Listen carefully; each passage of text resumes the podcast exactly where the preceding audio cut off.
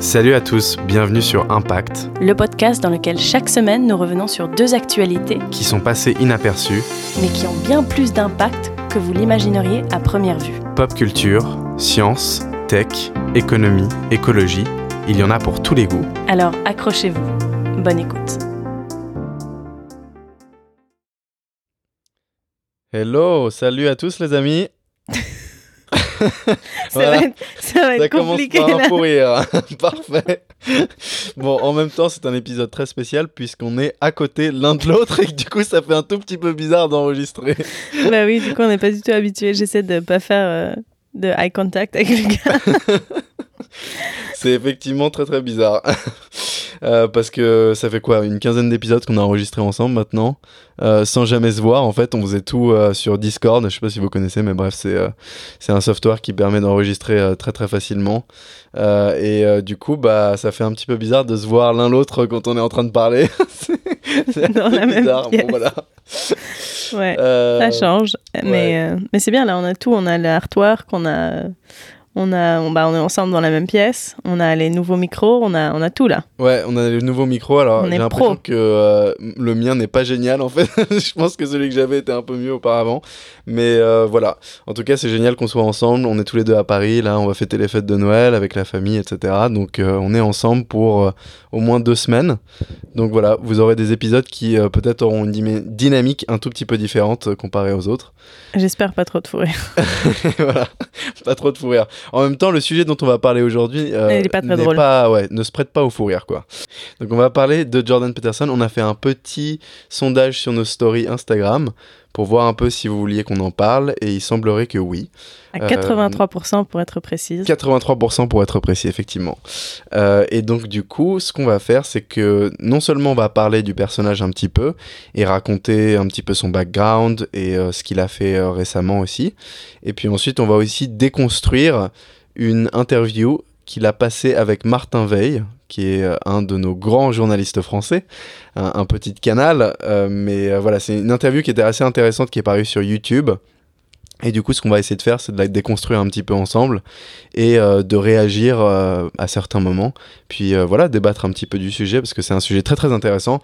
Bien que le personnage soit très controversé, il est assez intéressant de décrypter un petit peu bah voilà, le message qu'il a, qu'il porte à plus de 1 million d'abonnés, hein, c'est ça Anna? 1 million 3 il me semble. 1 million même 6. Je crois qu'il est à 1 million 6 d'abonnés sur YouTube, donc euh, ouais, c'est gigantesque. Voilà, voilà. Donc euh, je propose qu'on commence un petit peu. Anna, est-ce que tu veux démarrer sur le sujet? Donc Jordan Peterson, c'est avant tout un, psychologue en fait et un intellectuel public canadien. Il est aujourd'hui professeur de psychologie à l'université de Toronto. Il a fait ses études à McGill et puis à Harvard. Donc on parle quand même pas d'un imbécile du tout, d'une personne quand même très intelligente et, euh, il a un discours qui est quand même très très clivant notamment au niveau bah, de la masculinité et du féministe. Et donc, euh, c'est un peu euh, la façade sur laquelle on va se concentrer aujourd'hui pour le podcast. Euh, mais il a des discours aussi, enfin, il parle énormément de, de, religion, beaucoup. Il parle beaucoup de la Bible. il s'en réfère assez souvent pour ses études en partie. Il parle aussi de d'histoires un peu féeriques, etc. Donc, il a, vraiment, il a vraiment des intérêts variés et il a des positions sur beaucoup de, de sujets assez euh, comment on dirait, des sujets un peu. Euh, des sujets à thème, les sujets d'aujourd'hui en gros. Ouais, bien sûr, ouais. ouais. Puis euh, d'ailleurs, ça traite pas mal aussi du développement personnel en général. Oui, d'ailleurs, il a écrit un livre, euh, un best-seller en fait, qui s'appelle Les 12 règles de vie, une antidote au chaos. Et donc, en fait, ça parle euh, de la même idée qu'en fait, aujourd'hui, on vit dans une crise de masculinité et que les hommes avaient des caractéristiques qui les définissaient avant. Donc, euh, on parle d'agressivité ou d'esprit de compétition, de force physique souvent. Et qu'en fait, ce sont des caractéristiques qui ne sont plus du tout désirables dans le monde d'aujourd'hui dans lequel on vit. Et que les hommes qui n'étaient pas agressifs ou forts ou quoi que ce soit euh, se retrouvent perdus. En fait, tous les hommes se retrouvent perdus. Ceux qui étaient, avaient ces caractéristiques dans le passé se rendent compte qu'elles ne sont plus désirables, et ceux qui ne l'étaient pas se demandent s'ils devraient l'être aujourd'hui. Bref, grosse crise d'identité euh, masculine en général, et c'est ce dont euh, traite le livre en partie. Ouais, et en fait, lui, ce qu'il explique, c'est que le fait d'être doux et inoffensif devient la seule vertu ouvertement acceptable dorénavant. Alors évidemment, euh, bah, il tire des balles sur le féminisme hein, quand il dit ça.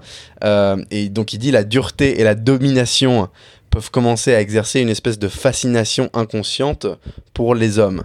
Partiellement, cela veut dire que l'avenir, c'est que si on pousse trop les hommes à se féminiser, ils deviendront de plus en plus intéressés par une idéologie fasciste politique.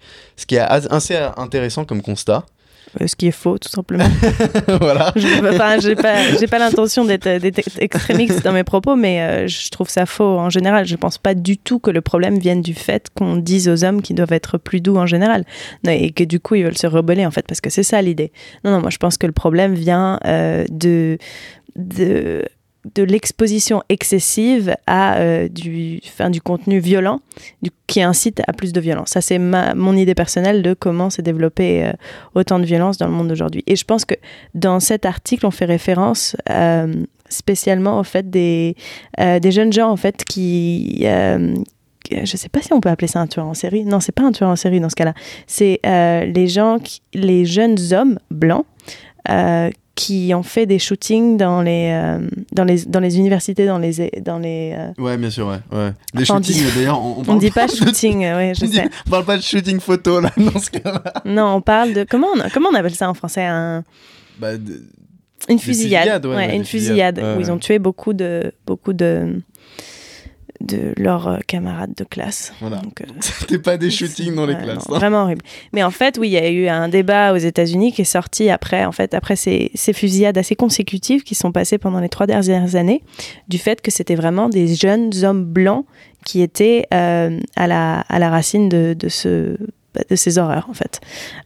Ouais, après, ce qui est intéressant aussi, c'est que lui, il dit que du coup, euh, la victoire de Donald Trump, normalement, elle, elle, est, elle est exactement un ressentiment de euh, ces hommes blancs qui sentent une espèce d'envie et de fascination pour euh, le temps d'antan. Tu vois ce que je veux dire là-dedans? Alors, s'il y a bien quelque Lui, c'est son constat. Hein. S'il y a bien quelque chose sur lequel je le rejoins, et il y en a peu euh, dans ce dont on va parler en général aujourd'hui, euh, c'est là-dessus. Je pense qu'il a en partie raison. Après, c'est vraiment compliqué de, résumer un, mouvement qui est aussi compliqué que celui euh, qui a provoqué l'élection de Donald Trump, mais je sais en partie qu'en fait, ça a été vraiment beaucoup d'hommes blancs de de milieux défavorisés finalement qui ont voté pour Trump justement parce qu'ils sont un peu tombés dans l'oubli euh, du 21e siècle. Ouais, tout à fait. Donc, ils se sentaient défavorisés. Il y avait clairement une, crise.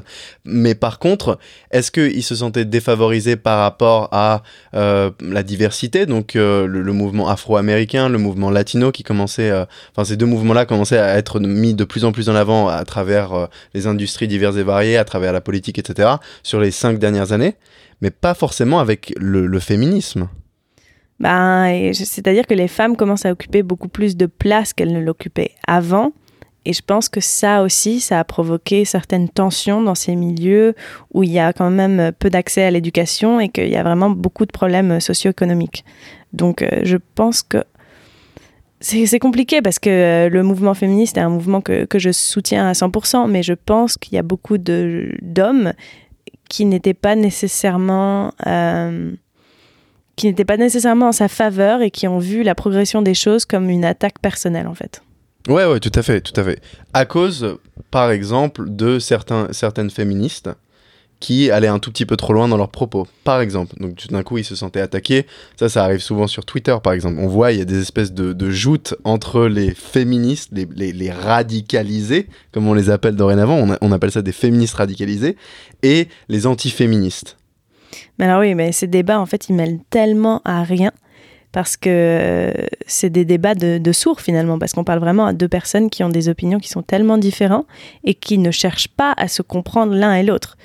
Euh, et donc, euh, enfin, ces dialogues, moi, j'ai vraiment du mal à, les lire en général parce qu'il y a vraiment zéro, zéro écoute, il y a zéro compassion, il y a, il y a zéro. Euh, personne n'essaie de comprendre d'où vient l'autre personne. Et je pense que c'est un des grands problèmes qu'on a aujourd'hui. et c'est aussi pour, enfin, pourquoi on est une société qui est tellement clivante, en fait, avec des opinions tellement différentes et très rigides, finalement. Ouais, ouais, non, je suis tout à fait d'accord avec toi. Et euh, je pense qu'en fait, effectivement, Trump répondait à une certaine frustration qui peut-être avait à voir avec le féminisme aussi, je suis d'accord. Euh, ensuite, il faut quand même rappeler le fait, euh, si on revient juste à Peterson un tout petit peu, c'est que il est assez comparable à Trump en fait, si tu y réfléchis. C'est-à-dire que c'est un très très bon orateur. Absolument, Il a très des propos intelligent. qui sont Je aussi. dis pas que Trump est intelligent, pardon. Je, je retire ce que j'ai dit. Très intelligent, Peterson, oui. Trump, non.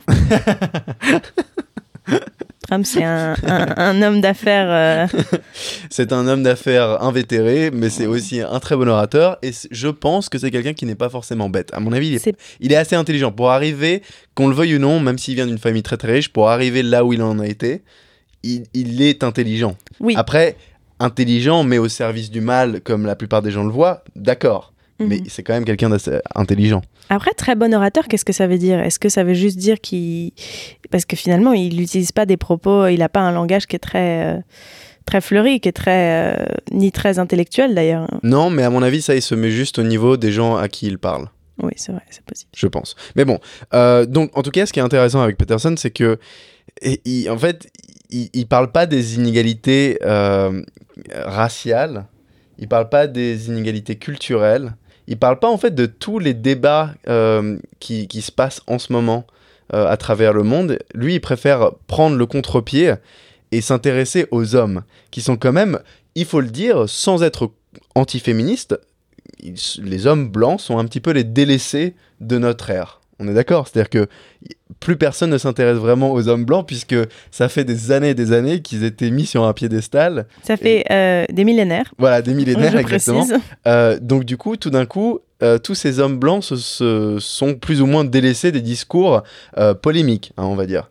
Euh, donc effectivement, il y a énormément de polémies sur euh, bah, les Afro-Américains aux États-Unis, mais nous, on a énormément de tensions raciales en France. Euh, on a des problèmes sur la crise des migrants, on a des problèmes avec le féminisme, toutes ces choses-là. Mais en attendant, il n'y a jamais vraiment de, euh, de discours sur les hommes blancs. Euh, personne n'y prête vraiment attention parce que de toute façon, je pense qu'il n'y a pas de raison d'y prêter attention. On est d'accord? Absolument. voilà. Mais euh, ce qui est intéressant avec Pedersen, c'est lui, il prend le, contre-pied avec tout le monde et il s'intéresse aux problèmes des hommes blancs, des jeunes notamment. Euh, et donc, ce qui est très très intéressant, c'est qu'il arrive à attirer une masse monumentale de jeunes blancs américains qui ont l'impression en fait qu'ils ne sont plus jamais représentés dans la presse, dans les médias, euh, dont on ne parle plus jamais, et comme tu le disais, qui se sentent très très délaissés.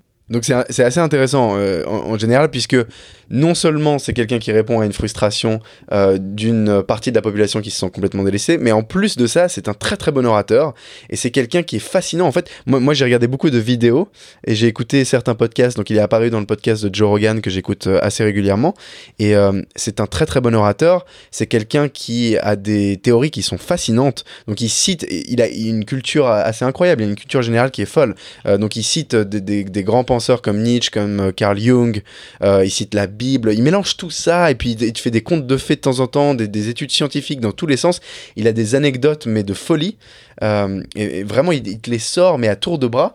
Et donc il arrive à répondre à tous ses interlocuteurs d'une manière qui est assez impressionnante et qui impose un certain respect. Donc moi je comprends que la plupart de ces jeunes gens se soient assez influencés par lui en somme.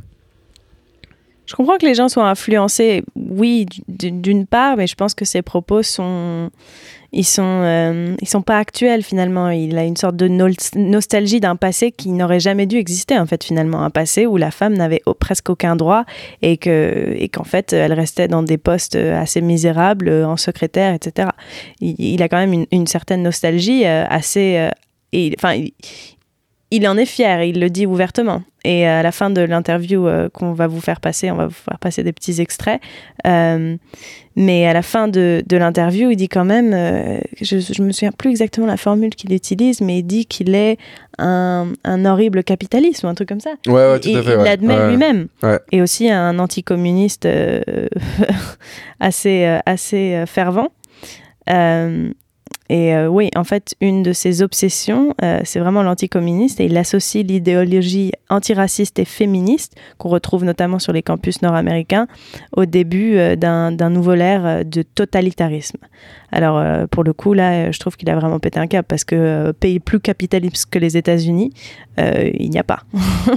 ouais, non, on peut même pas parler de la Chine parce que la Chine est finalement un, régime communiste, enfin un faux régime communiste à mon avis, mais, mais tout de même. Euh, donc euh, que, que, les États-Unis veulent entrer dans un régime totalitaire, c'est complètement, complètement absurde.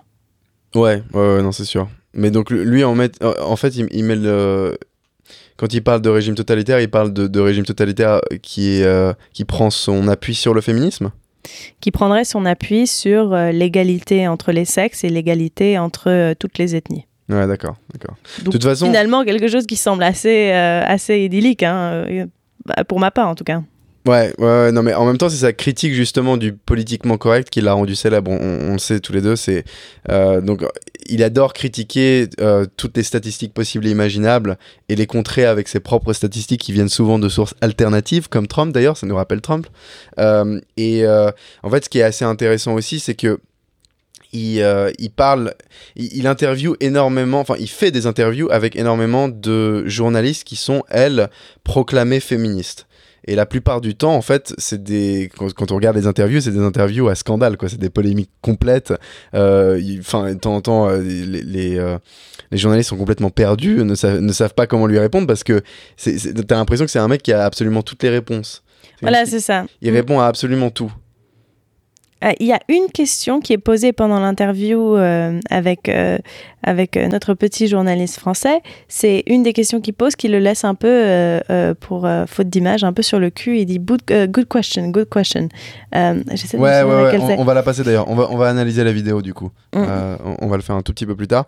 Mais voilà, donc on, essayait de vous, vous dresser un, un, portrait de Jordan Peterson. Je sais pas si on, on lui a fait justice pour l'instant.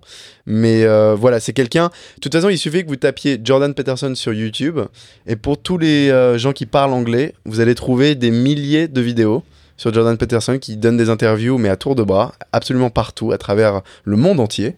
Euh, et euh, à chaque fois, c'est des interviews qui font un million de vues facilement, parce que les gens sont absolument fascinés par, je pense, cet orateur de, prestige. Hein. Il est très très très très bon. La manière dont il parle, c'est assez impressionnant.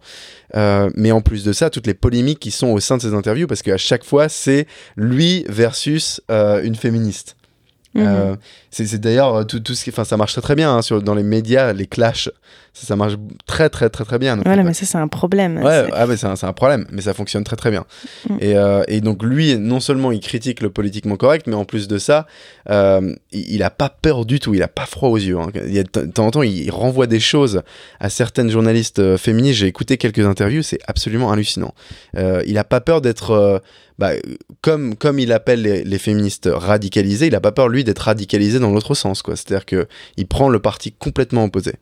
Euh, et donc, euh, on, peut citer euh, quelques, quelques petites choses par-ci par-là qu'il a faites dans ses interviews. Tu veux, tu veux en mentionner quelques-unes, Anna? Oui, donc par exemple, un de ces un peu un de ces grands scandales, c'est qu'il avait pendant un entretien avec Vice expliqué que les femmes qui se maquillaient au travail, notamment qui mettaient du rouge à lèvres et se plaignaient d'être harcelées sexuellement, étaient en fait hypocrites car le maquillage euh, serait fait seulement pour séduire les hommes. Donc euh, on peut comprendre pourquoi ça fait polémique. Euh, déjà de par le fait que les femmes ne se mettent pas du rouge à lèvres seulement pour plaire aux hommes, si elles le font déjà pour plaire aux hommes, parce que je suis sûre qu'il y en a qui le font pas du tout dans l'intention de plaire et au contraire peut-être pour se sentir bien elles-mêmes avec elles-mêmes. C'est exactement ce que disait euh, Martin Veil, oui. Mais voilà, il était si mignon quand il disait pour se sentir belle. Bah voilà, mais c'est même, même pas une question de se sentir belle. En fait, il n'y a pas vraiment de justification euh, qu'on devrait donner, que les femmes devraient donner pour porter du maquillage. Euh, par exemple, pourquoi un homme devrait donner une justification de euh, mettre du gel ou pas de gel? Une cravate aussi, parce que ça a l'air quand même très très con. Hein. Quand tu te ramènes hein. tous les jours au bureau avec ta cravate, pourquoi est-ce que tu portes une cravate en fait? Non, mais voilà, mais non, je pense que l'analogie est encore mieux que quand on parle du gel dans les cheveux, par exemple. Voilà, parce que ça, c'est un cosmétique qu'on se met aussi au niveau de, des cheveux. Je me sens attaqué là. Je me sens injustement attaqué. Non, mais voilà, ça n'a vraiment mais aucun sens quoi, de dire ça. Et, euh, et pour le coup, c'est vraiment, euh, c'est vraiment, euh, c'est machiste. C'est juste simplement machiste. Ouais, tout à fait. Je suis d'accord.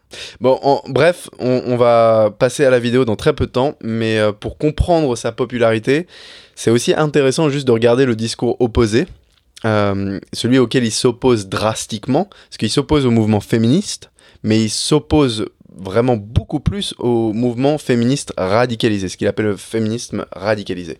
Euh, et donc, en fait, ce qui se passe, c'est que euh, en juin 2018, il y a une professeure de sociologie de Northeastern University. Qui me semble écrit... est une école que pour filles, je tiens à le préciser. D'accord, merci pour la précision, chère américaine. euh, donc, il a, elle a écrit euh, un éditorial dans le Washington Post dans lequel elle s'adressait aux hommes de cette manière. Donc elle disait, les hommes, si vous êtes vraiment hashtag avec nous et que vous voulez qu'on ne vous déteste pas pour les millénaires de malheurs que vous avez produits et dont vous avez bénéficié, commencez ainsi. Écartez-vous pour qu'on puisse prospérer sans être vaincu. Promettez de voter seulement pour des femmes féministes, ne faites pas de campagne pour des postes politiques, ne dirigez rien, quittez le pouvoir, on s'en charge et ce n'était pas du second degré. Et quelques mois avant, Lena Dunham, euh, qui est une actrice très très connue aux, aux États-Unis, euh, qui a joué d'ailleurs dans la série Girls, je crois, de HBO, Mhm, mhm. avait tweeté une animation sur euh, entre guillemets l'extinction des hommes blancs, dans laquelle son père, un homme blanc artiste, expliquait qu'il était temps pour les hommes blancs de laisser la place aux autres. Donc je ne sais pas si vous l'avez vu, c'est sur Twitter, vous pouvez le retrouver facilement, on le mettra dans les notes euh, de, l'épisode. Mais voilà, donc il s'oppose très très fortement à ces radicalisés féministes. Alors est-ce que tu trouves qu'elles sont radicalisées, Anna, ou pas? Et justement, j'étais un peu en train de réfléchir. Euh, Oui, bon, c'est assez évident qu'on parle quand même d'un, d'un, d'un- d'une pensée radicale. Mais je pense qu'il y a quand même une part de vérité à tout ça, et spécialement du côté du féminisme, parce que je me sens mieux placée pour en parler, étant, étant, étant une femme.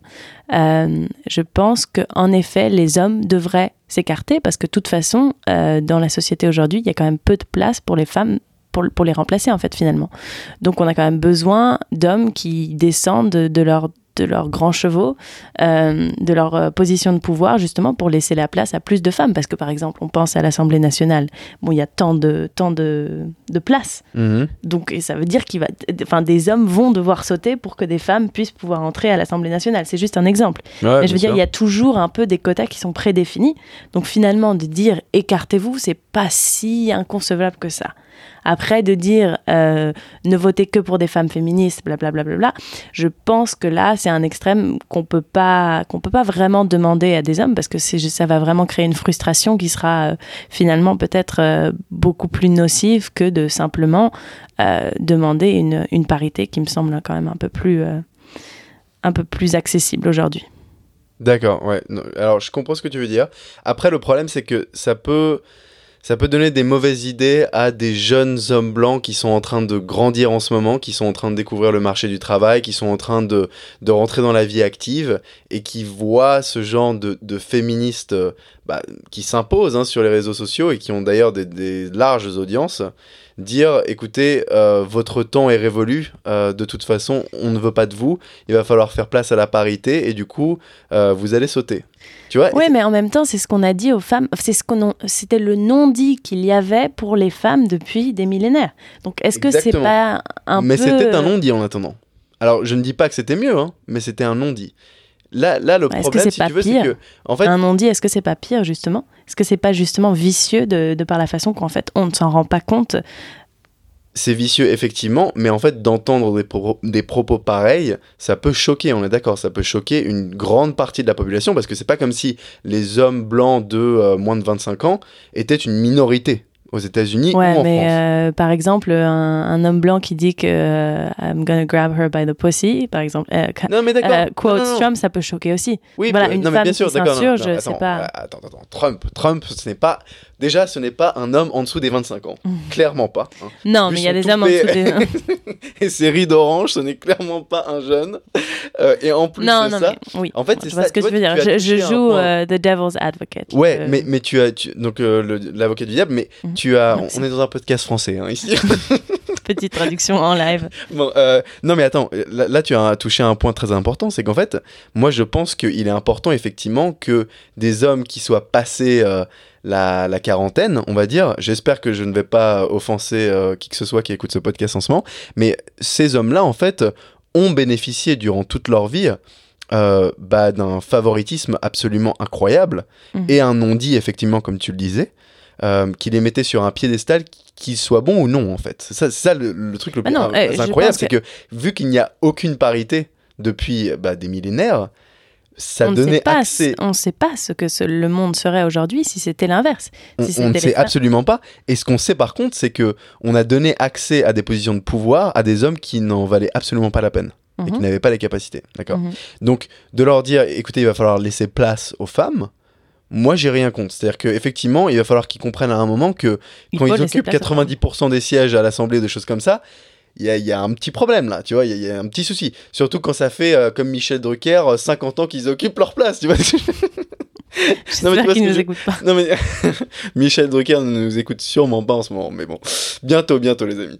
Euh, non mais voilà, tu vois ce que je veux dire, c'est- c'est-à-dire que ces gens-là, ouais, c'est c'est pas possible, c'est inconcevable qu'ils ne laissent pas leur place au bout d'un moment, surtout Mhm. à des femmes. Mhm. Euh, après qu'ils le fassent ou non, ça c'est une autre question, mais je veux dire, si on tient ces propos-là envers leur gueule, bah, Mhm. moi je trouve que c'est pas un problème. Après, quand, quand c'est dirigé aux hommes en général, moi ça Mhm. me pose un problème hein, qui, qui est un peu plus complexe, mais en fait j'ai pas envie, euh, bien que je sois entièrement féministe, j'ai pas envie qu'on ait une génération de jeunes hommes, notamment blancs, parce que il faut aussi euh, compter sur le fait que la diversité quand même est un mouvement qui est euh, euh, en mouvance et qui commence à, à grandir à travers la plupart des pays occidentaux.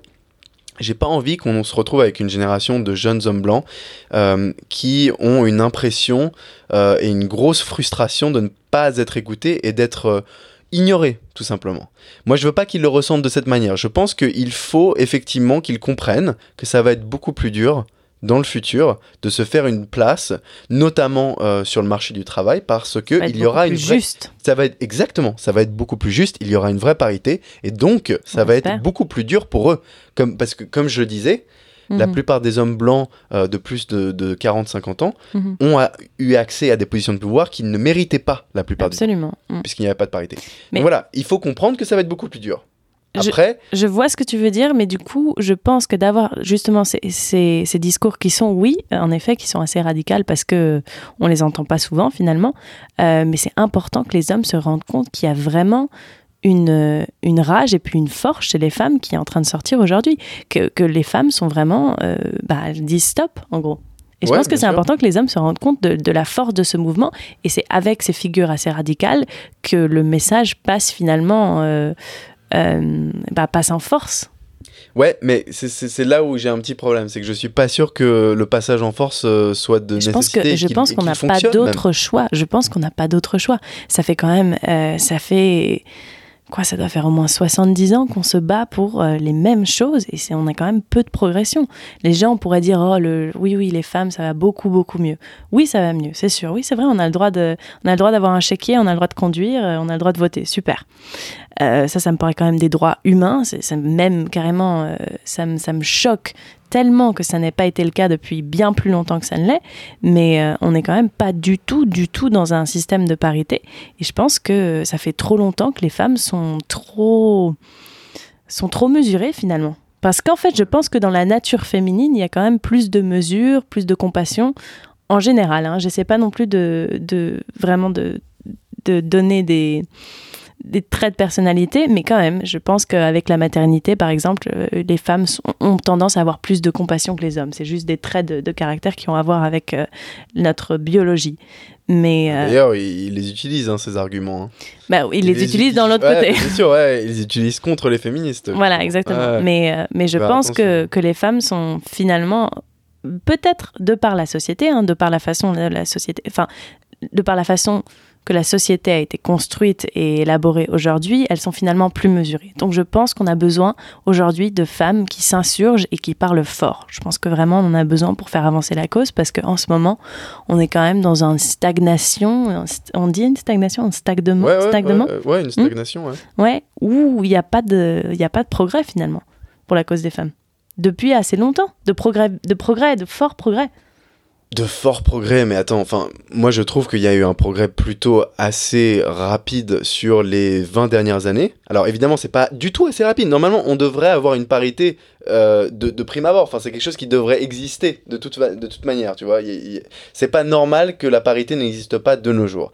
Après, je, je, je pense qu'il y a eu de progrès. Je pense qu'il n'est pas assez rapide, mais il y a eu du progrès. Moi, le vrai problème que j'ai avec ces, ces féministes radicalisées, c'est qu'en fait, je ne pense pas que tu puisses faire passer un message pareil par la force. Si on regarde, par exemple, les, euh, euh, l'islam radical, Mhm. il, il semblerait... Non, mais je suis désolé, mais il semblerait qu'ils essayent de faire passer des messages par la force et que ça fonctionne pas très très bien pour Oui, l'instant avec mais les on parle de messages qui Ouais, n'ont mais- rien à voir Oui, mais idéologiquement. on Sauf parle que pas ça de... porte atteinte à une large partie de la population occidentale.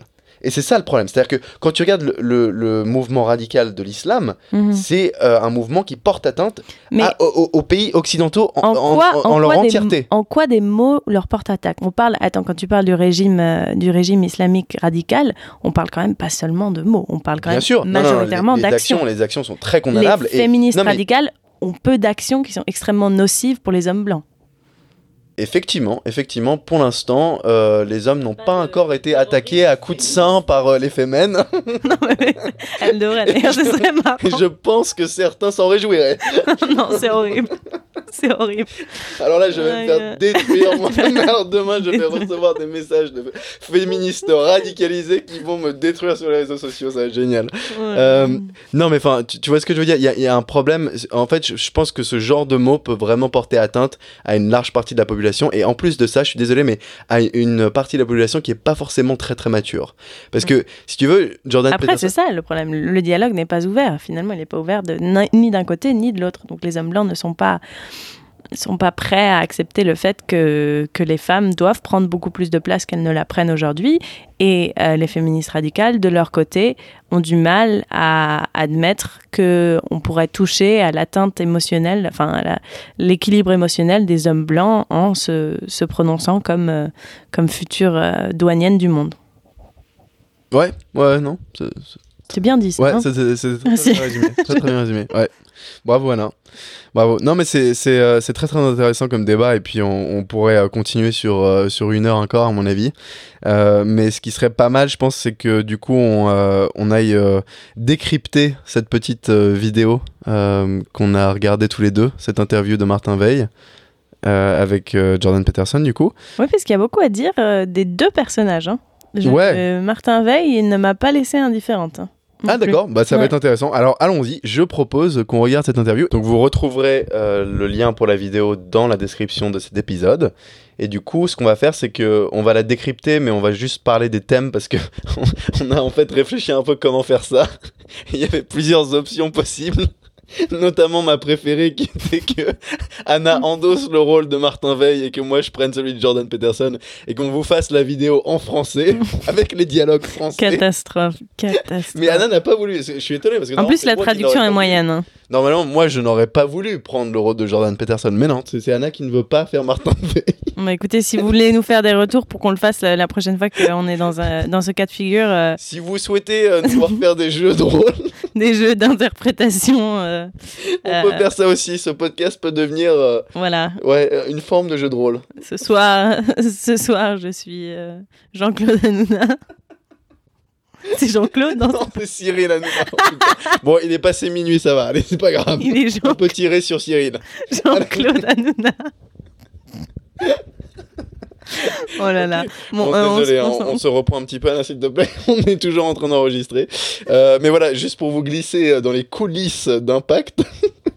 euh, ce qui s'est passé, c'est qu'on a essayé de faire un espèce de, de playback où en fait on lisait la vidéo qui est en anglais. hein. A que les sous-titres en français dans cette vidéo. Euh, mais avec Anna en fait qui faisait la traduction en live. en live des paroles de Jordan Peterson. Et alors, faut dire qu'on a découvert un nouveau talent chez Anna, c'est que elle est incroyable, c'est qu'elle fait exactement les voix bien chiantes à la télé, monotone avec. bien monotones, tu sais, qui, qui double tout, tout ce qui est version originale. C'est génial. Et un pigeon se pose sur, la branche. Donc on il regarde compte voilà, que Anna avait un, un sacré talent pour ça. Euh, après, par contre, c'était extrêmement chiant au bout d'une minute, donc on s'est dit que ça allait pas le faire pour 10 minutes. Voilà, donc on va, Donc, euh, faire la version courte, on va décortiquer l'interview et, euh, et on vous conseille de, de le regarder euh, de votre côté. Voilà, et puis peut-être en, en exclusivité, euh, en, en exclusivité, pardon, je commence à avoir des anglicismes, euh, on sortira euh, le playback d'Anna qui était absolument incroyable, le doublage d'Anna euh, pour Noël. Special edition. Ça sera notre cadeau de Noël à nos auditeurs. D'ailleurs, c'est pas nos auditeurs qui devraient nous offrir des cadeaux de Noël? C'est pas faux ça. Hein? Si vous avez des idées, euh, je, enfin, je peux faire, je peux, En plus, Anna, elle est sérieuse. Euh, si vous avez de la thune nous envoyer, je peux faire une liste. hein. En nature. Une liste rapide. voilà, donc le prochain épisode sera la liste de cadeaux de Noël pour Anna. Ça sera la semaine prochaine. J'ai plein d'idées. On va perdre un nombre d'auditeurs incroyable, c'est sûr. Euh, bon, ok, alors soyons un tout petit peu sérieux là. Euh, on va... C'était bien, c'était une petite entracte. Euh, Voilà. Donc, on va passer à la vidéo. Et du coup, je vous propose de la mettre sur votre ordinateur ou sur votre portable et puis euh, continuer à nous écouter si c'est possible, je sais même pas. Euh, mais en gros, on va parler de, quelques thèmes de, la vidéo. Et donc, déjà, la première chose qu'on a remarqué, Anna, ensemble, c'est que c'est intéressant ce début d'interview avec Martin Veil, puisque euh, on voit Jordan Peterson qui tout de suite commence à, lancer des espèces de banalités en disant le courage c'est important. Euh, il dit euh, écoute, si j'ai des conseils à donner aux hommes, c'est euh, qu'ils soient courageux, qu'ils servent leur communauté, leur famille. Le courage c'est vraiment très important. Et après, qu'est-ce qu'il dit, Anna? Après, il dit il faut que vous soyez la personne sur qui on peut le plus compter à l'enterrement de votre père. Il s'adresse exclusivement aux hommes. Donc là, tout de suite, il glisse en fait une petite, une petite, euh, petite phrase comme ça qui, si on, en fait, si on n'y prête pas trop attention, elle passe tout simple. Enfin, moi, la première fois que je l'ai écouté, j'ai même pas vraiment fait attention, j'ai pas vraiment compris ce qu'il voulait dire. Mais si on réfléchit, en fait, il s'adresse aux hommes en disant bah, imaginons que votre père a aussi une fille, donc comme moi, par exemple, mon père qui a une fille qui m'a moi, il dit qu'en fait, euh, l'homme de la famille doit être plus apte à, euh, à- plus, euh, plus reliable, plus, Ouais, ouais, ouais, bah, la, la personne de confiance, quoi. voilà, exactement. Ouais, ouais. Donc euh, déjà, ça, euh, bah, c'est extrêmement moyen. Voilà, mais donc en fait, si on analyse un tout petit peu la manière dont, dont il prépare ses, ses interviews, c'est qu'en fait, il, et la manière dont il parle en général en tant qu'orateur, c'est qu'à chaque fois, il te glisse des choses qui sont vraiment des, des banalités complètes. C'est-à-dire que n'importe qui pourrait le balancer dans une discussion. Enfin, des de banalités qui plaisent. Oui, bah oui, des, des Mm. banalités qui plaisent, évidemment.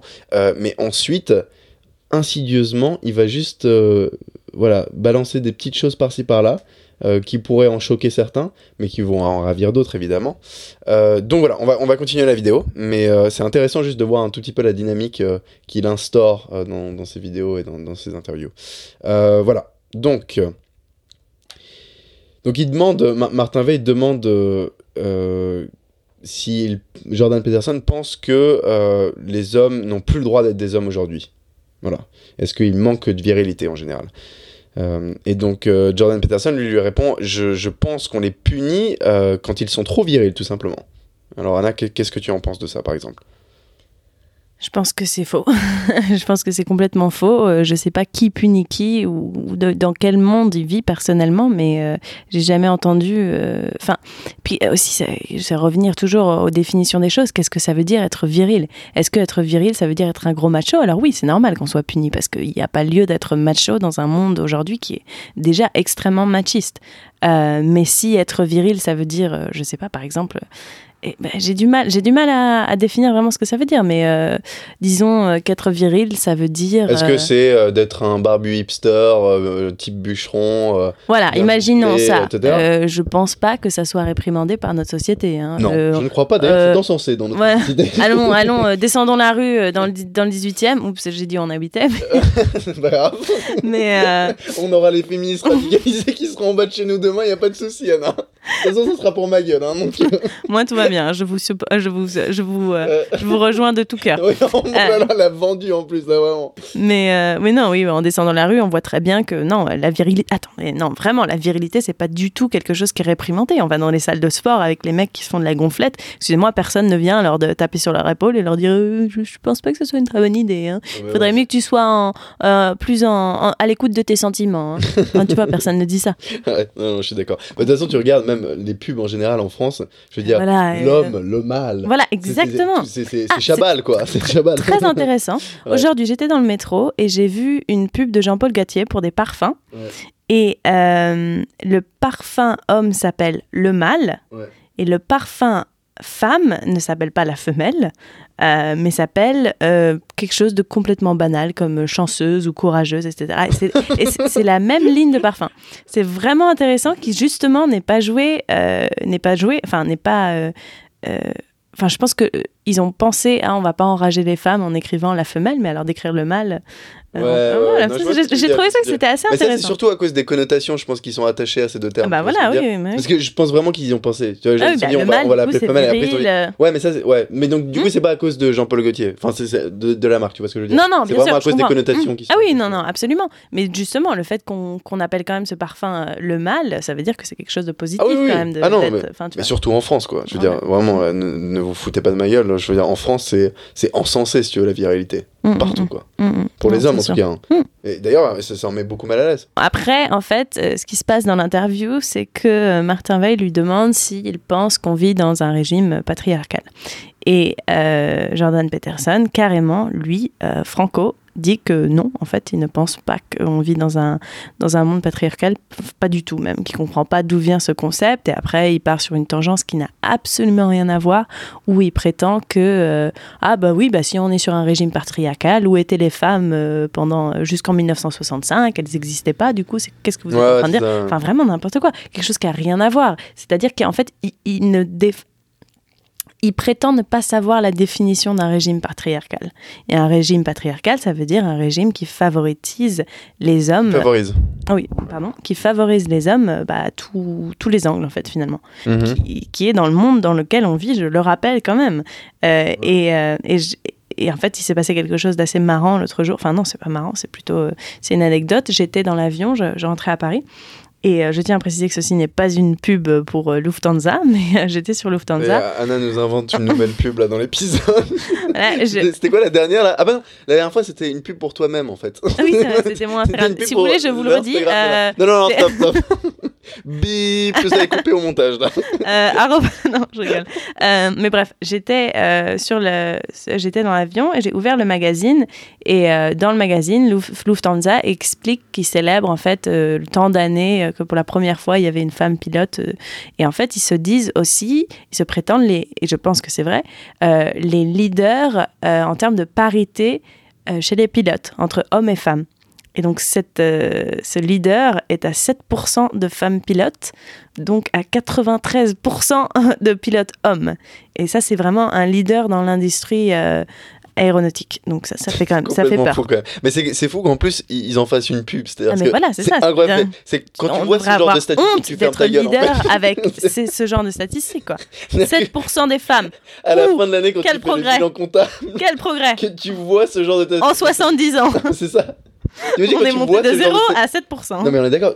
Enfin, le mec, le directeur du marketing, il voit cette statistique, il la cache sous d'autres dossiers, quoi. Bah, mais en même temps, en, même temps, ils sont les leaders. Du coup, je pense qu'ils ont envie de, montrer ça. Mais enfin, c'est voilà. Bah, du fait que du fait que Patterson dise qu'on ne vive pas dans un dans un régime patriarcal, c'est il y a tellement d'arguments d'arguments qui lui qui lui prouvent le contraire que c'est vraiment. Enfin, c'est c'est ignoble de dire ça. Ouais, mais alors en fait, lui, lui, la raison pour laquelle il dit ça, c'est parce qu'il dit que non, les hommes ne contrôlent pas le monde du tout. Et en fait, les femmes avaient un rôle extrêmement important à jouer sur les derniers euh, millénaires. C'est ce qu'il dit. Euh. C'est ce qu'il dit en fait. Donc il dit, euh, en fait, le, vrai problème, c'est que dorénavant, on voit les femmes comme étant celles qui travaillent à la maison, qui s'occupent des enfants, etc., qui sont des infirmières, machin, machin, machin. mais en fait, on devrait apporter autant de valeur à ce genre de rôle-là que tous les autres métiers que les hommes occupent. C'est ce qu'il dit en fait. Je pense que t'extrapoles un peu. Non, non, euh, non, je te promets, c'est vraiment ce qu'il dit dans la vidéo. Oui, mais Donc- ça, donc- ça, ça- Bon, donc c'est pour ça que ce n'est pas une. euh, on n'est pas dans un patri- patriarcat. On est Ah, en simplement. attendant, qui est-ce qui dans- fait moins d'argent euh, pour le même poste? Exactement, mais c'est là où va, où va Martin Veil. Oui, après, bah voilà, mais pendant, euh, évidemment. Mais, euh, mais au, à la, au début, en fait, il explique non, on n'est pas dans un patri- patriarcat. est-ce qu'un politique n'influence pas plus le monde qu'une infirmière? Ah, mais bien sûr, bien sûr. Mm. Non, non, mais il y a, effectivement, il y a énormément de problèmes euh, par rapport à ce constat. Mais Mm. c'est ce qu'il dit, lui. Il Mm. se cache derrière ça en disant non, on ne vit pas dans une société patriarcale. Ouais, d'accord, il a rien compris. Euh, voilà. Donc, et ce qu'il dit d'ailleurs, c'est que voilà, les, les hommes occupent des, des postes qui sont très très dangereux, euh, comme l'armée par exemple, et que ça, jamais une femme voudrait le faire. Et donc Martin Veil lui fait Ouais, mais il y a aussi des femmes dans l'armée, tu sais. Ah oui. euh. Euh, il fait euh, Ouais, mais à mon avis, elles sont pas en première ligne. Il y a peut-être une raison pour laquelle elles sont pas en première ligne. Peut-être parce que ceux qui sont en première ligne, ce sont des hommes justement qui ne veulent pas s'écarter pour laisser place. Non, mais c'est- surtout qu'en plus, je veux dire, tu vois, genre, il dit, euh, bah, les, hommes occupent des, des positions de pouvoir, mais notamment, et, des, des positions de pouvoir et des positions dangereuses comme l'armée, mais en attendant, je veux dire, les armées, elles, ont, elles sont là pourquoi? Pour la guerre, et les guerres, elles sont démarrées par qui? Bah, par les hommes qui sont au pouvoir, parce que Ouais, c'est majoritairement des hommes. et je sais pas, je connais pas une guerre qui a été démarrée par une femme. hein. Donc Et euh, voilà. c'est assez intéressant. hein. Est-ce que euh, qui, qui a été commencé à cause d'une femme? Oui, mais À cause par femme, une sûr, femme. ouais, mais, mais pas par une femme.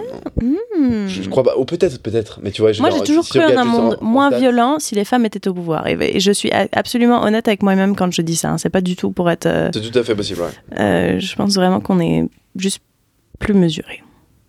Exactement. Suis-je mesuré, Anna? Euh, toi, pas tellement. Ok, bon. Bah voilà. Euh, donc je n'ai pas mon rôle à jouer dans la société. C'est pas grave. L'homme blanc, la tais-toi. conclusion de notre Homme- podcast. Homme blanc, tais-toi. Laisse-moi place. Ouais, c'est vrai. Hein Bon, bah écoutez, je pense que les prochains épisodes seront avec Anna en exclusivité. voilà, c'est ça. je ne suis plus Anna. invité à participer à ce podcast dorénavant. Mhm. Dommage, c'est dommage. Je commencerai le, le mien du coup. Je deviendrai le Jordan Peterson français. Oula. En revanche. non, je rigole. Bon, alors, euh, continuons.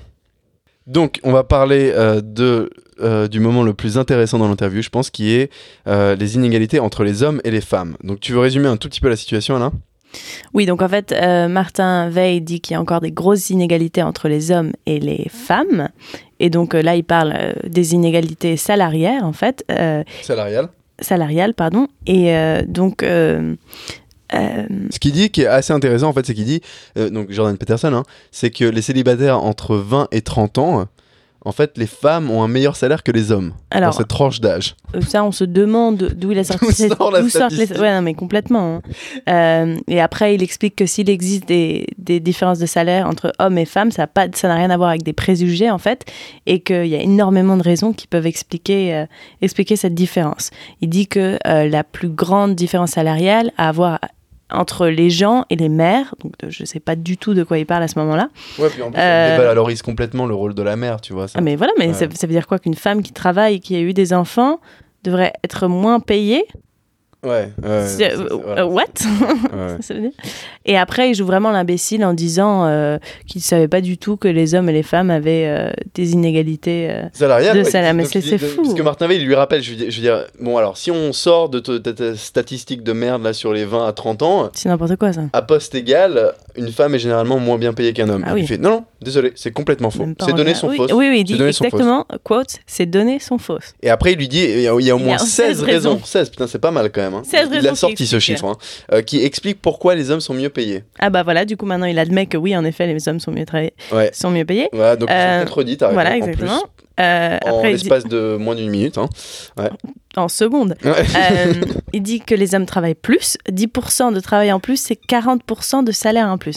Alors, Voilà. j'aimerais bien connaître la source de, cette, de ces propos, vraiment. Parce que déjà que les hommes travaillent plus, je pense pas que ça soit vrai.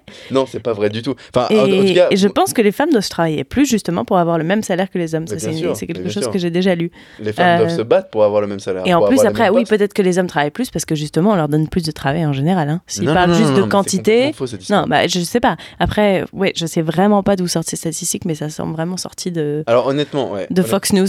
Non mais attends, je suis désolé, mais s'il y a un auditeur qui veut nous, en- nous envoyer un message à ce propos-là, bon, on a peut-être dit des conneries hein, pendant cet épisode, mais s'il y a quelqu'un qui veut contredire ce fait-là, En disant que les hommes dire- travaillent plus que les femmes. qui veut dire que les hommes travaillent plus que les femmes euh, à poste égal, hein, attention, à poste Mm. égal, Mhm. je lui demande de nous envoyer un message dès maintenant, au moment où il l'écoute, parce que Avec Je suis des désolé, statistiques qui sont vraiment Avec euh, des avec plus statistiques, de ouais. personnes qui Ouais, répondent. Quoi. Non, tout à fait. Parce que vraiment, c'est. euh, je veux dire, en tout cas, moi, sur mon expérience de travail, à chaque Mhm. fois, je suis entouré de femmes qui travaillent bien plus que les hommes. Mhm. Et bien Parce plus longtemps doivent, aussi. parce qu'elles doivent bien travailler plus justement pour être reconnues, parce que Ouais. justement il n'y a pas cette reconnaissance à peu près euh, instantanée qu'ont les je hommes. vais pas, je vais pas faire une Mm. généralité de juste mon expérience, mais je crois que c'est absolument faux. Ou alors, bah, peut-être qu'on peut aller euh, à égal égal. Mais je veux dire, de dire que les hommes travaillent plus que les femmes, c'est n'importe quoi. Mm. Euh, ensuite, il dit que les hommes ont des postes plus dangereux, évidemment, donc il revient à cette histoire de l'armée. Voilà, les, hommes sont en première ligne à se prendre. des Oui, bah excuse-moi, euh, lui il n'a pas un poste plus dangereux qu'une une infirmière justement. Non, non, et après, et après, il dit les hommes sont euh, contraints à déménager à cause de leur travail. Euh, excusez-moi, les femmes aussi. les Et parfois, c'est les femmes qui doivent suivre les hommes aussi. Ouais. Enfin, L'inversement, on espère aussi que ça arrive, mais, euh, mais euh, c'est n'importe quoi. Ça n'a aucun sens, ces raisons n'ont aucun sens. Mais le pire, le pire avec lui, c'est qu'il est presque convaincant parfois. Tu vois ce que je veux Ah, dire? Bah, bien En le sûr. regardant pour la première fois, tu te demandes, mais si, tu- si, si tu penses que ces données sont vraies, du coup, tu pourrais te demander, ah, bah, peut-être que c'est pas si tragique que ça, la situation. Mais non, c'est pas, ça ne peut pas être des données qui sont vraies. C'est-à-dire que c'est tellement facile de fausser les statistiques, et je me rends compte en travaillant euh, en biologie, parce qu'en fait, on peut, on peut vraiment fausser nos résultats. C'est pas compliqué, il suffit de faire un test différent qui prouve des choses différentes et de dire, ah oui, bah celle-là... A vécu ça. Non, non, mais non, mais pas de falsifier, mais justement d'être un peu en faveur, euh, d'avoir Ouais, un non, mais bien opinion sûr, déjà. bien sûr, enfin. tout à fait. Ouais. Donc euh, c'est fou, les statistiques ça veut rien dire finalement. Si on n'a pas les numéros de, de combien de personnes ont été interrogées, où, etc. euh, Ouais. Les statistiques ça n'a aucun sens, euh, seul en fait. Seul Non, n'ont tout à fait, ouais. Ouais, tout à fait d'accord avec ça. Mais euh, ce qui est intéressant aussi, c'est qu'il dit qu'en fait, parce que bon, ça c'est un petit peu plus loin dans la vidéo, ou alors c'est peut-être une autre vidéo d'ailleurs, mais je l'ai entendu dire, et ça vraiment c'est pas c'est pas une bêtise, hein, c'est pas de la fake news là. Euh, il- il- en fait, il part du constat qu'il y a des études biologiques qui ont été faites sur le fait que les femmes en fait sont plus enclins à travailler dans des rôles qui leur permettent de d'avoir des communications plus approfondies avec les autres êtres euh, êtres humains. Euh, parce que biologiquement la femme préférerait cet aspect euh, de communication, tandis que l'homme, lui, est plus intéressé par tout ce qui est objet. Donc euh, tout, tout ce qui est étude des objets. Et donc il explique que c'est pour cette raison que nous avons énormément d'ingénieurs euh, qui sont des hommes et que nous avons énormément d'infirmières qui sont des femmes. Alors c'est- exactement ça qu'il explique, hein, d'accord? Donc ça c'est une interview, vous voulez la retrouver, on la mettra dans la description du, de l'épisode aussi. C'est une impi- c'est une interview qui est en anglais, mais je vous la recommande vraiment pour ceux qui comprennent. Non, mais en la, en la défense euh, de toutes les femmes du monde et toutes les infirmières du monde, euh, je pense que ça, c'est pas un. On peut pas parler de, de biologie finalement, parce que c'est pas quelque chose qu'on peut tester génétiquement. Euh, mais je pense qu'on peut parler d'un effet de société qui a été engrainé dans les gens en général.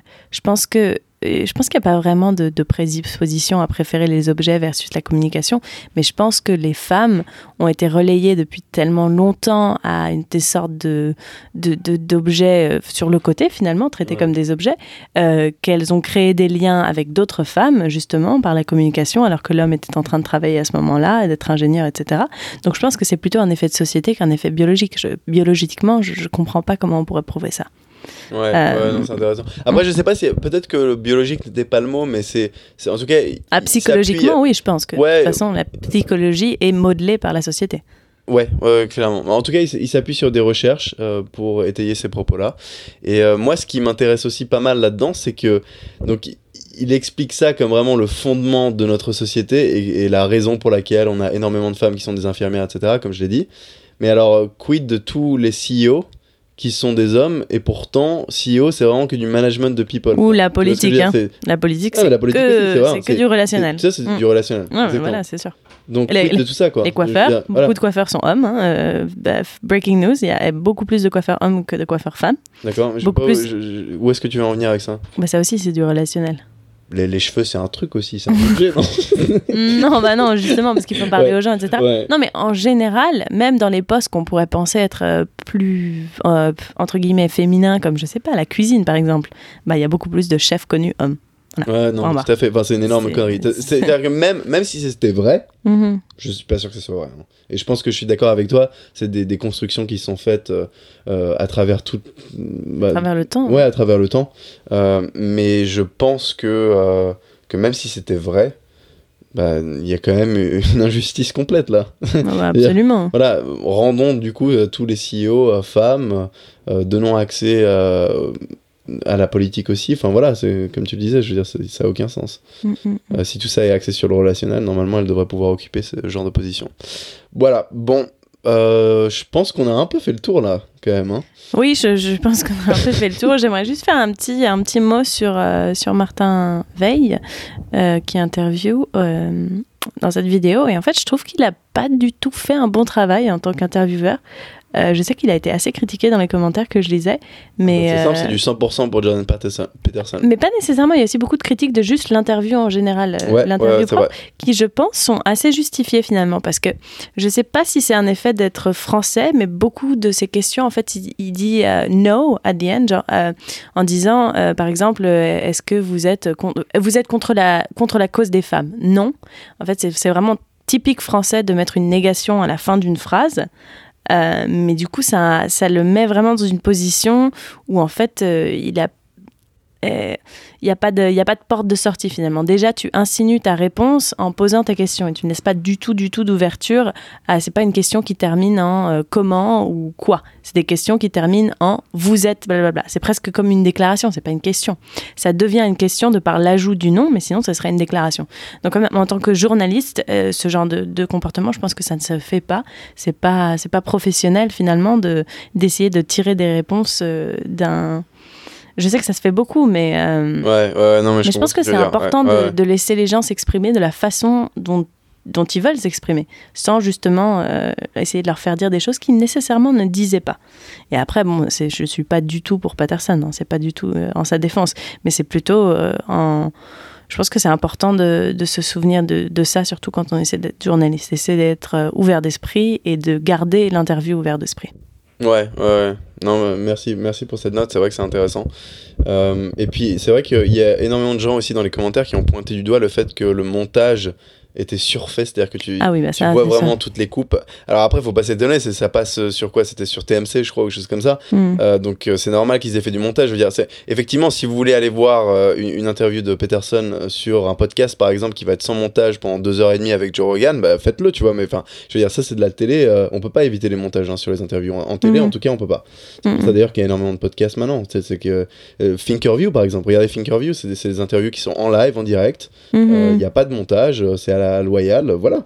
Si vous préférez ça, allez voir ça. Mais je veux dire, de décrier le montage, enfin, c'est un truc typique de télé, tu vois. Je... Mm, mm. Après, ce, ton commentaire sur euh, la manière d'orienter les questions était très très important. Et je pense, euh, effectivement, il a pas fait un super boulot là-dessus. Euh, mais après, bon, il était venu avec ses questions, il, voulait absolument faire une interview qui, qui buzz. Hein, bah, c'est ça, c'est ça, mais est-ce qu'on veut toujours le buzz? Ouais, ouais, bah, non, mais c'est bon, en même temps, c'est leur économie aussi. Hein. Leur économie mm. est basée là-dessus, donc. Ouais, mais, pourtant, ça euh, devrait pas, c'est de l'information. L'information, ça devrait pas. J'ai toujours eu un problème, moi, avec euh, les news en général, quand on allume la télé, que c'est que du buzz, du buzz, des trucs horribles, etc. Est-ce que c'est vraiment la. C'est pas le. Bah, comme je te le disais tout à l'heure, c'est-à-dire qu'en en fait, maintenant, le, le, clash règne. C'est-à-dire que dans, dans, ce genre d'interview, dans ce genre de débat, c'est toujours tu du veux des phrases qui choquent. Bah ouais, ils, veulent, de la confrontation, les gens. Ouais, bien sûr. Mais euh, mais c'est vrai que c'est dommage parce qu'à mon avis, il y a énormément de propos que. Il y a, y a sûrement. Enfin, Peterson a sûrement dû dire d'autres choses qui allaient dans un sens plus euh, mesuré. Mhm. par rapport euh, à ces attaques euh, au féminisme, des choses mhm. comme ça, euh, qui du coup l'aurait fait passer un tout petit peu moins pour le grand méchant loup, tu vois. Mhm. Mais après, je veux dire, ça, n'enlève pas le fait que dans cette interview, il dit des, énormités. Ah bah, il, est absurde, absolument. Voilà, ce, mec est absurde. Voilà, donc faut quand même le dire. et moi, ce qui me fait très très peur, là, on n'en a pas trop parlé, mais c'est que, en fait, ce mec, donc il a 1,6 million d'abonnés sur YouTube. Tu vas sur n'importe quelle interview de Jordan Peterson sur YouTube, c'est 100% des commentaires qui sont Positif. Peterson. Mhm, mhm. Entièrement positif. Ouais. Il y en a très très très très peu qui sont On contre lui. des filles. euh, Ouais, mais elles ont même pas beaucoup de likes, quoi. C'est c'est un peu. Bah, fou, bah quoi. non, elles ont pas. Bah, Ouais, tu non, mais- m'étonnes, euh, Mais c'est qui étonnant. regarde. Ouais, Mais, mais, mais je suis étonné qu'il n'y ait pas des féministes qui viennent attaquer euh, ce genre de vidéo-là et qui se, tu sais, se retrouvent en masse euh, à liker euh, des commentaires anti-Peterson, tu vois. Genre, il y en a quasiment pas. C'est c'est que Ouais, je pense 100% qu'il Peterson. est, euh, je pense qu'il est vicieux du fait qu'il sait vraiment à quelle audience il parle et il arrive à être quand même assez. Si on n'y prête pas trop attention, je pense qu'il peut presque passer comme quelqu'un d'assez bénin, en fait, euh, de par la façon dont il s'exprime. Ouais, ouais, ouais, non, c'est vrai, c'est vrai. Mais, c'est quand on se penche sur euh, chaque phrase, qu'on décortique vraiment l'interview, qu'on se rend compte que c'est vraiment énormité sur énormité. Mais je pense que ça peut presque passer comme quelque chose d'acceptable.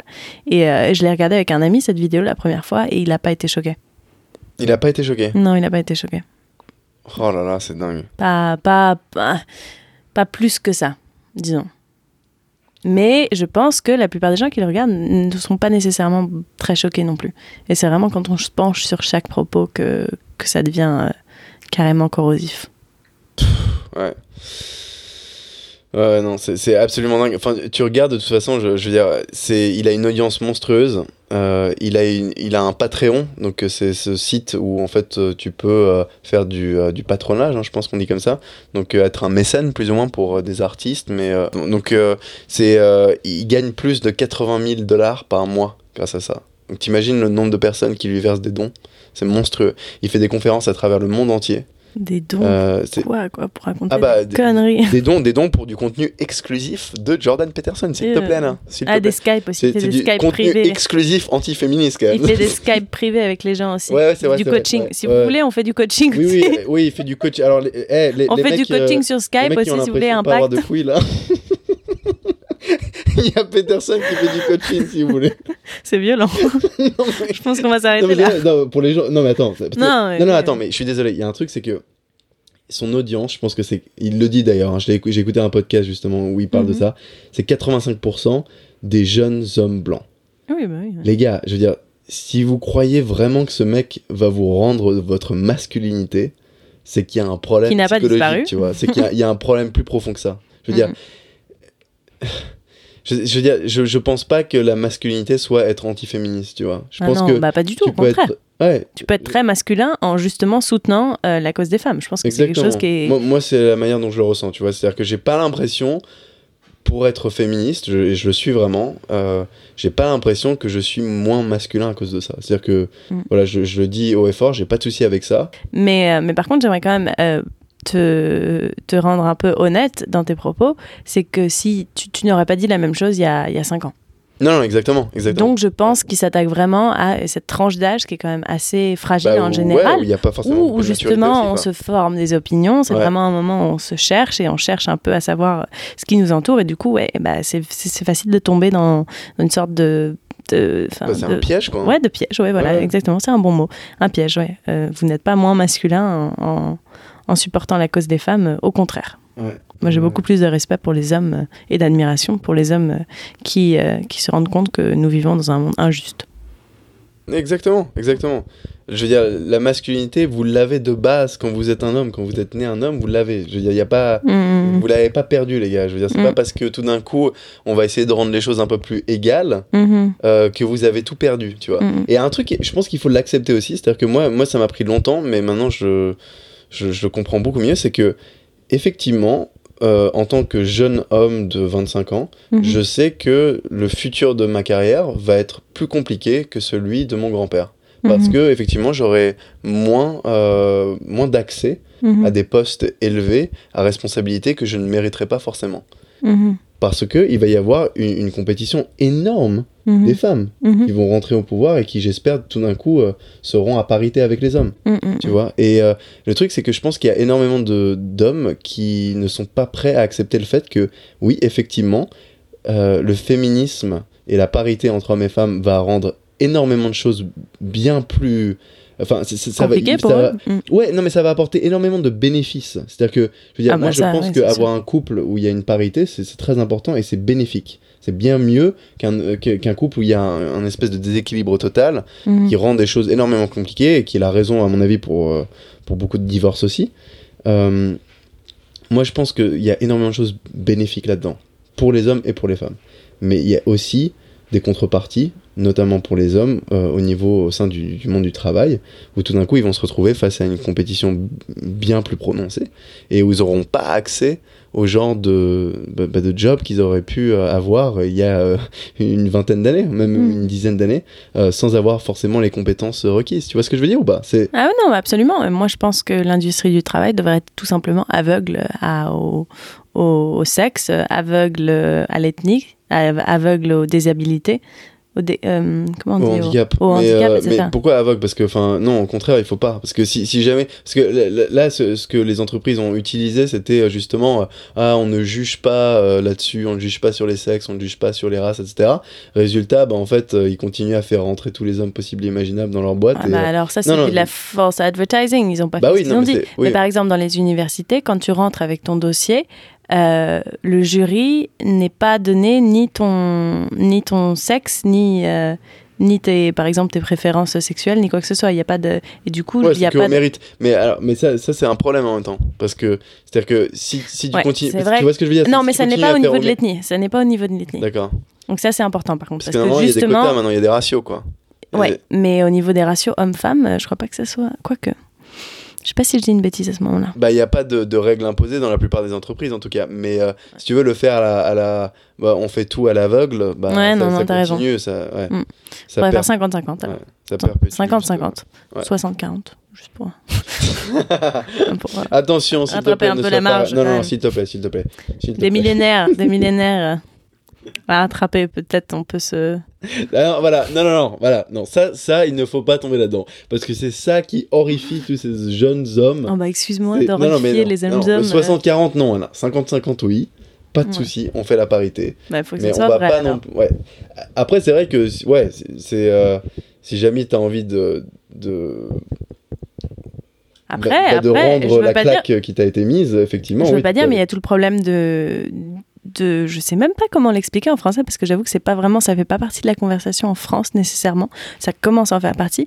Mais euh, du fait qu'il y a aussi beaucoup de gens maintenant qui ne s'identifient plus comme étant faisant partie d'un sexe défini comme euh, femme et homme. Ah oui non d'accord bon là Ah on non, va mais bah- dans un autre sujet. Ah bah non, mais du- ça bon fait les transgenres et tout là non non, non ça, Non, c'est c'est- bon, bah, on- ça fait partie. on- oui. Ça fait partie du même sujet finalement, parce qu'on parle aussi d'égalité à ce niveau-là.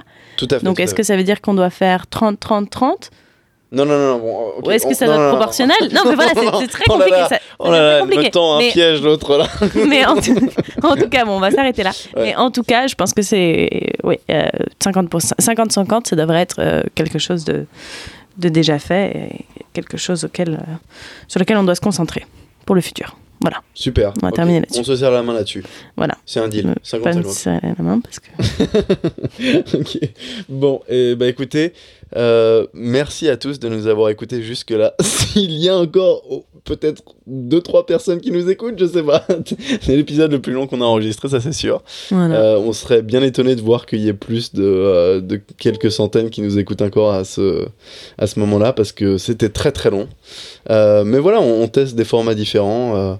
On, pensait que c'était vraiment important de, vous faire un, vrai portrait de ce personnage-là, et puis d'analyser un peu la vidéo, et puis de débattre en général du féminisme et, euh, dans notre ère, parce que effectivement, il y a beaucoup d'hommes et de femmes qui se posent euh, ce genre de questions-là. Euh, là, c'est mon ordinateur qui me dit d'arrêter, je crois là. Non mais voilà, donc j'espère que ça ne vous a pas paru trop long. Si jamais ça vous, vous a paru un tout petit peu trop longué cet épisode, n'hésitez pas à nous le dire. On essaiera de le tenir un petit peu plus court la prochaine fois. Euh, et puis merci encore à toutes euh, et à tous de nous écouter. Et puis on vous souhaite euh, des joyeuses fêtes, euh, un joyeux Noël. Je pense qu'on n'a plus le droit de dire ça hein, aujourd'hui, hein, parce que aussi joyeux Hanouka, joyeux, etc. Oui, joyeux Hanouka, euh, joyeux... bah, j'ai dit joyeuses fêtes en premier. hein. Oui, oui, c'est vrai. Ouais, Joyeuse ouais, fête. ouais. Très bien. ok. Euh, Vas-y Anna. Euh, ben oui, n'hésitez pas à nous envoyer vos commentaires, euh, vos idées, euh, nous parler du, du format si ça vous plaît qu'on parle finalement que, que d'un seul sujet ou si on devrait revenir à nos deux sujets. Je pense qu'on va continuer à faire un peu des deux de toute façon, mais juste, euh, juste faire un petit sondage sur ce que les gens aiment et pouvoir continuer dans cette direction parce que c'est quand même notre, notre but principal.